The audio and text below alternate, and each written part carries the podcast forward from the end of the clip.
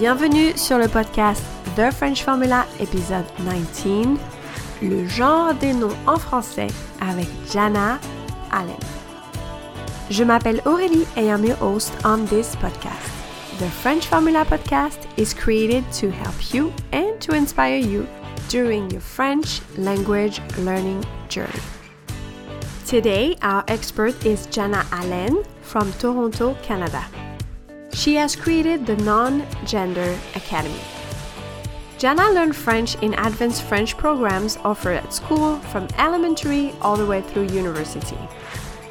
She became an official English French bilingual at the age of 17 and landed her first French job as a department supervisor for a governmental organization in Ontario, Canada. Since then, Jan'nah has used her French skill to work in many professional fields, including customer service, healthcare, and education.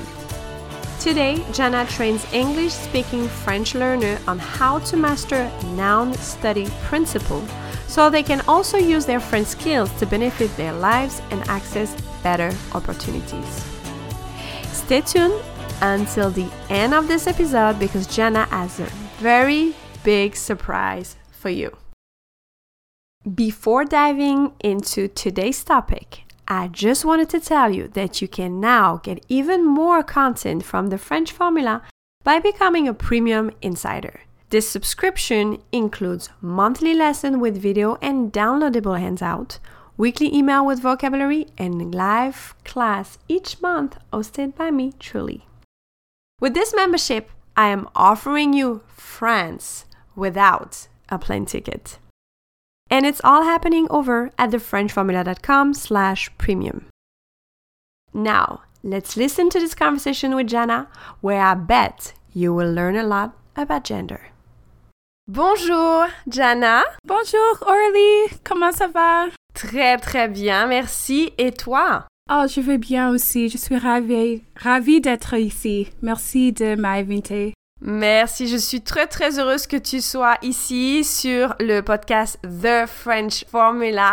Aujourd'hui, on a un sujet très très important à traiter, le genre des noms et tu es la spécialiste pour ce sujet. oui. C'est pour ça que pour moi, c'était très important de t'avoir sur le podcast avec nous. Donc, Jana, tu es à Toronto, Oui. anglophone, tu parles très très bien français. Oh, merci.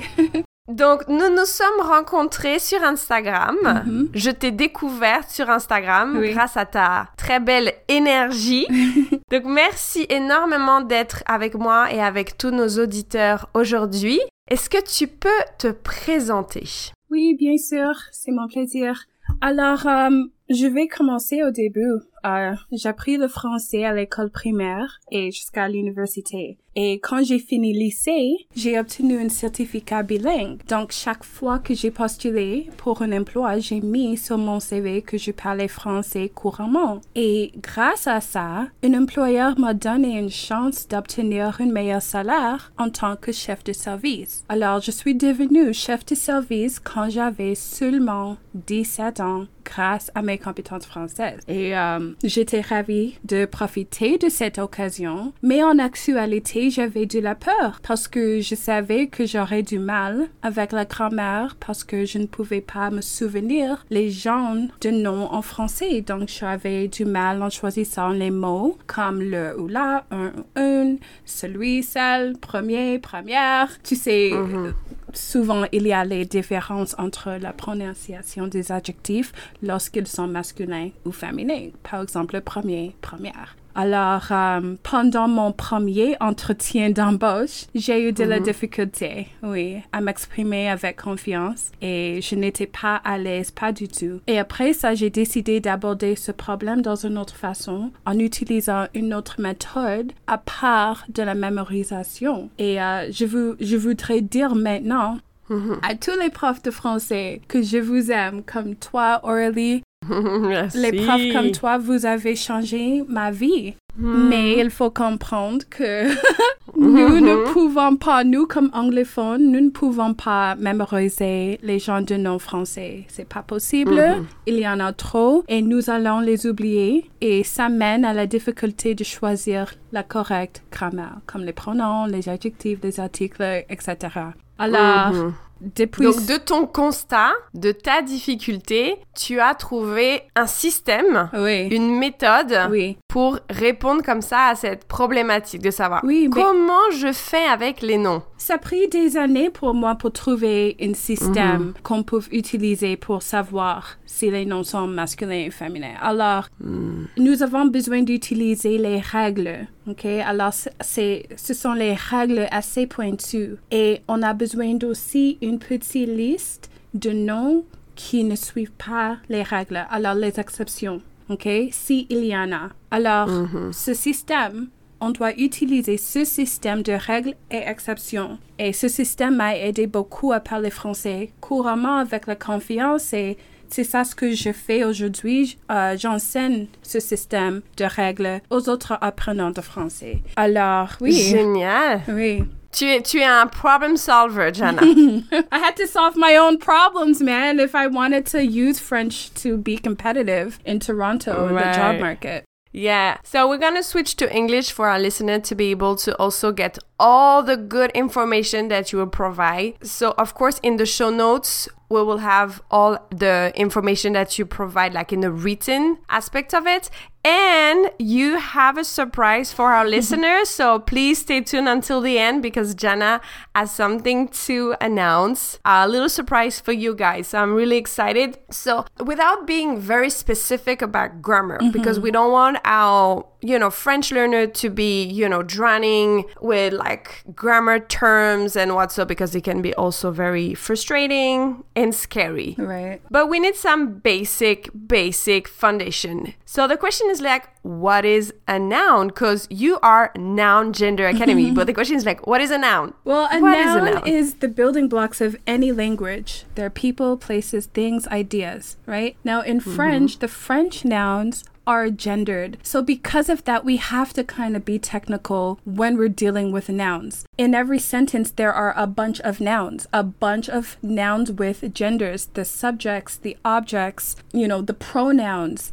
These are all forms of nouns that have a gender. So, that's what a noun is, and that's why it's super important to understand the function of a noun in French. And we can't even talk about nouns in French unless we're talking about gender, the gender of nouns. Absolutely. Yeah. Mm-hmm. Yeah. So, and the fact that you have this English speaker perspective Mm-hmm. bring a lot of value because, like we said earlier, you had to think about a system to solve your own problem. Yeah. Because there is like some myth about how to, you know, identify gender, like the rule of the letter E at the end. Why this rule that often we hear that French learner are like, oh, but I heard that I learned that if a noun finish with a E, then it's gonna be feminine. Why this rule is completely useless. I mean, I'm glad you brought that up because the concept of determining the gender of nouns with rules, it's not mm-hmm. unique, it's not new. Like you mentioned, nouns that end with E tend to be feminine. That's what I like to call a blanket statement rule. And these kinds of rules are useless because they are they don't tell us specifically well which nouns are masculine and which nouns are feminine. For example, there are many masculine nouns that end with E, okay? And many mm-hmm. feminine nouns that don't end with E. So mm-hmm. it's important to just follow specific rules. I know that AGE is a common masculine ending that ends with E, but there are exceptions to that rule, like for example, la plage. La page, la nage, la rage, la cage, and l'image. So, mm-hmm, there, right mm-hmm. there, that's an example of me providing specific exceptions to specific noun gender rules. Right. So you have a specific method. You give it a name. Yeah. It's called the container method. The container method, So- yeah.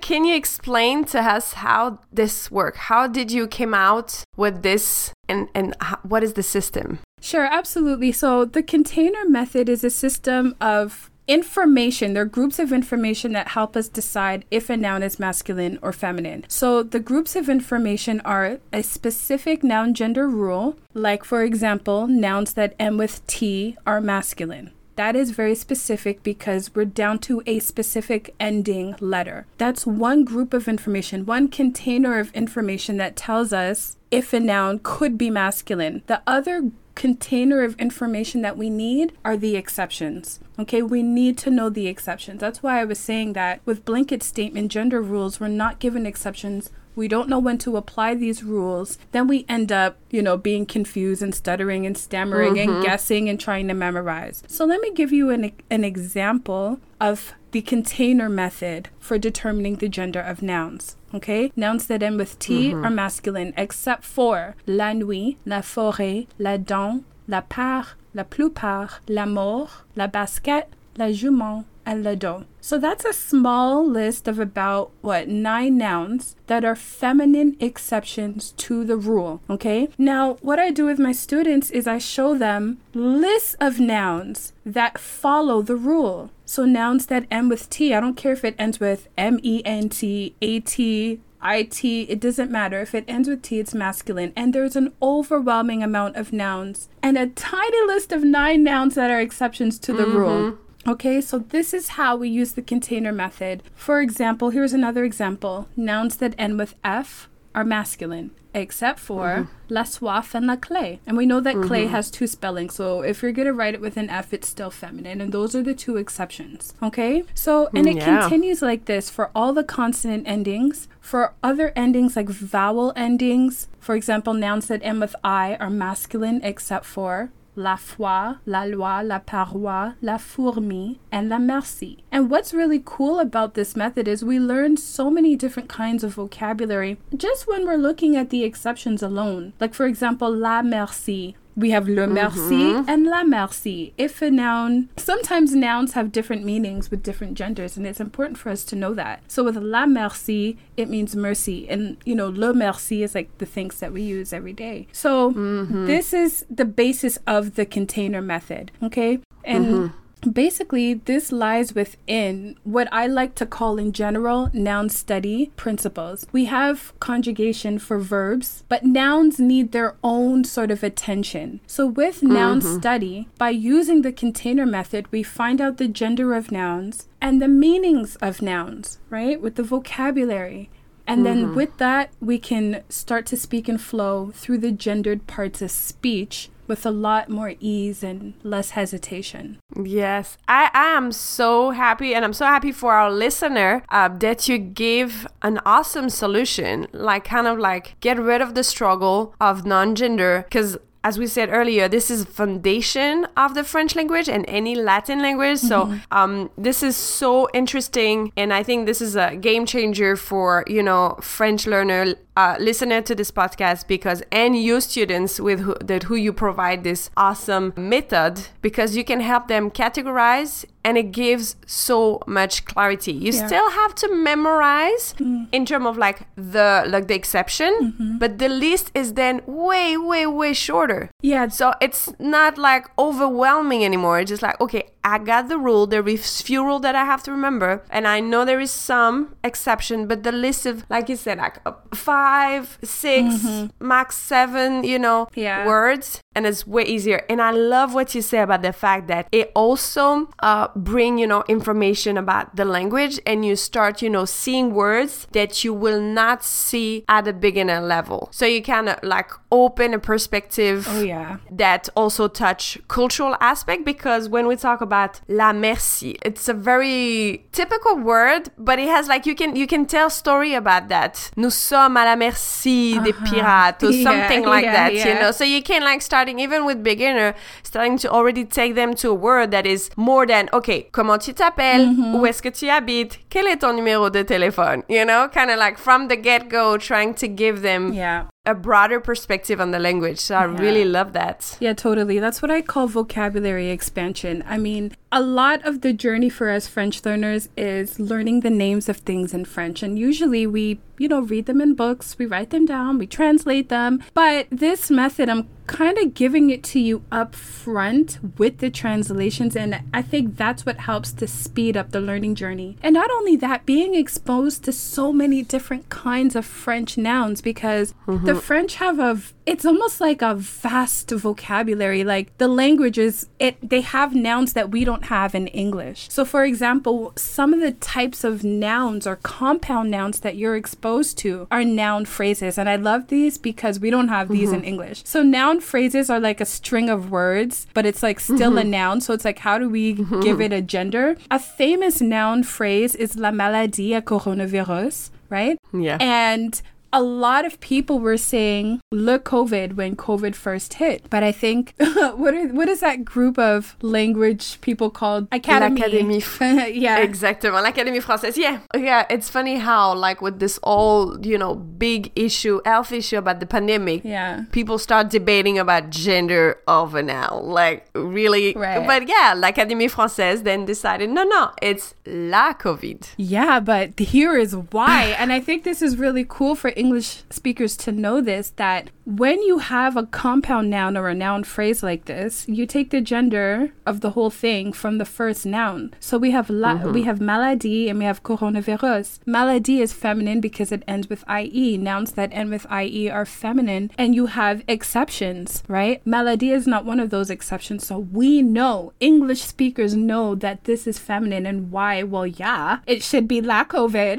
you know what I mean? So Yes. this is the type of exposure that we need to nouns. Nouns are so important. And yeah, Yes. So when you um what is for you the way to master? Like what is the, the thing to really master and feel okay, now I wanna feel more confident and I want to not struggle anymore with gender issue. to be honest, it's the rules. I've given you the exceptions, but the rules get you through like 95% of the time. Like most of the nouns that you use in your everyday language follow the gender of the rule. Okay, so for mm-hmm. example, nouns that end with T being masculine. You had mentioned having to memorize the exceptions. The exceptions are just there to solidify the rules. Like, for example, we might have assumed that nouns that end with T might be masculine because we heard this blanket statement rule that says that nouns that end with consonants tend to be masculine, right? But then we would see la nuit and la forêt and la danse circulating everywhere in French, and we're just like, well, why are those feminine? And because we don't know why they're feminine, we don't know that they're exceptions to the rule. We just get confused. We end up not mm-hmm. trusting the rule because we don't know when to apply the rule, and we end up resorting back to guessing and mm. memorizing on our own, right? Mm. Let me say that again, like you say. We tend to not trust the rule. This Yeah. is so this is so interesting what you're saying because it's very specific to English speakers. Mm-hmm. And I love the fact also that you you take care of those English speakers and you help them because Latin language, we kind of like we're gonna go with the flow. Mm. We understand for example, I'm learning Spanish right now, right? I'm at intermediate level or what so. But when I start learning Spanish, you have the basic word like el agua. That also you have the rule that when you know that a word finish in a Yeah. in Espanol, Yeah. it's, it's feminine. But then you have el agua, el problema, and you're Mm-hmm. Just like, And wait a minute. L is but a as masculine artic- article, right? Right, exactly. It's like le in French. Right. So, I, but as a French speaker, so with this Latin way of thinking, Yeah. I just accept the fact. I'm just like, okay, there is exception. There are exception. Yeah. And it's like I will be more, I think, flexible to those change of rules. Yeah. That for English speakers is like, wait, hold on. You tell me there is a rule, and I, I so I love what you say. Like we tend not to trust the rule Right. anymore.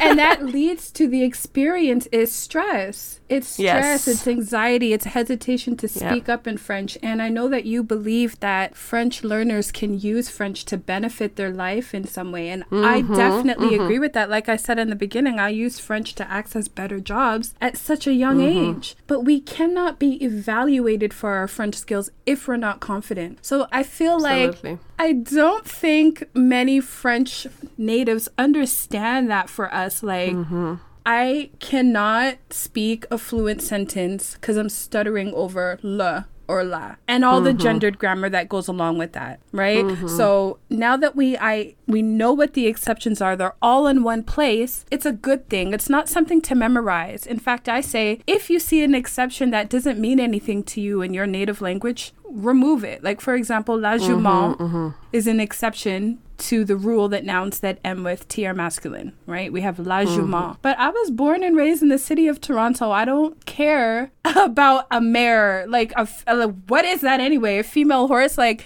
I'm okay with le cheval, okay? Like, by the way, nouns that end with L are masculine with no exceptions. That's how I know that cheval is masculine. But, mm-hmm. s- you know, so it's not about memorization, it's about certainty and it's about mm-hmm. vocabulary. And this is fixed. Mm-hmm. Like, this is not changing. You know, so I find that the human brain, we can store infinite amounts of knowledge as long as it's organized. And I just organized Right. this for everybody. It took me years. Like, this has been my life's work since back in the day. Every time I'm reading a book, I'm doing the work for you guys, looking it up, writing it down, categorizing it. So, yeah, it's about clarity, simplicity, mm-hmm. and vocabulary expansion. and that's why I the non-native French teacher are so valuable because you bring so much to the table that we are not aware native French teacher because there is stuff that come naturally to us. Of course, we have those questions that come up during the class. Yeah. We have our own way of answering and helping the student to go through. Mm-hmm. But for noun and other things like because you have to come up with your own struggle like and it's just like i that's why i value so much the non-native french teacher because you bring so much to the table and this is amazing to to help the learners like that Yeah. so how can people find you and what you have to offer Well, you can find me on Instagram under Noun Gender Academy. But like you mentioned in the beginning, I do want to offer your listeners a gift because for all for yeah, totally for all of you out there, I mean, you guys obviously know Aurélie. She just has such a beautiful vibe and a personality. I can feel that you're somebody who just likes to unify people and support people in the best way that you know can. And I felt that vibration from you over the internet. So Yes. we haven't exactly met yes in we, person. we felt it yeah, but we we felt that vibe. So I wanted to just offer your podcast and your listeners an extra gift to help them on their French journey. So I'm giving you a guide that further introduces you to the container method. And in that guide, I put all of the rules for feminine nouns that do not end with E and their small groups of exceptions. And that'll get you started sort of understanding how to see French nouns through the context of rules and exceptions for their gender. And hopefully that'll help you sort of speak and flow through the gendered parts of speech with a little bit more ease now that you know that at least these feminine nouns are feminine with these exceptions. And as a bonus, I have a guide that I usually only give to my Noun Gender Academy students, but it is a guide of rules for the feminization of adjectives. So in the beginning, we mm. spoke about the difference between premier and première, mm-hmm. right? Mm-hmm. So there's a sound difference there, but also how to write it. And I think a lot of us, if you are interested in French for, you know, professional reasons or whatever, mm-hmm. writing in French is really important. And it's a it's something that's scary for us too because all mm-hmm. of our mistakes are exposed. You know what I mean? Like when you're mm-hmm. writing, you have to be on point. So this guide is a rule for if a noun ends with R, for example, this is how you feminize it. A noun or an adjective. They're mostly adjectives. If it ends with N, for example, this is how you feminize it. So it's kind of the next step after you learn the rules. It's like, well, how do I apply these rules? With this knowledge, how do I make the accords? So yeah, that's what I'd Just- like to offer your your listeners. Thank you. Thank you so much, Jan'nah. I appreciate a lot and um very grateful for all the awesome gift. Um of course for our listener they can find you so on Instagram you always have like a good posts very educational posts so they can find you there and follow you uh, your website is you know I, I don't like this noun in English container container Container. Yeah. container. You see, I don't know where to emphasize. It is like a container method that container method.com. Yes. This is where they can find you and go deeper on the subject. Absolutely. and if they want to work with you, thank you so much, Jenna, for all you do for the French learner to help them through their journey. I'm so grateful to have you on the podcast today. Thank you. It's been my pleasure. I wish you all the best. À bientôt. A bientôt. If you like this podcast, please leave a review. It really helps. You can also take a screenshot and tag me on social media at The French Formula. I would love to see your post. Thank you for listening. I will catch you next time. And don't forget, let's see what the French language will bring to your life.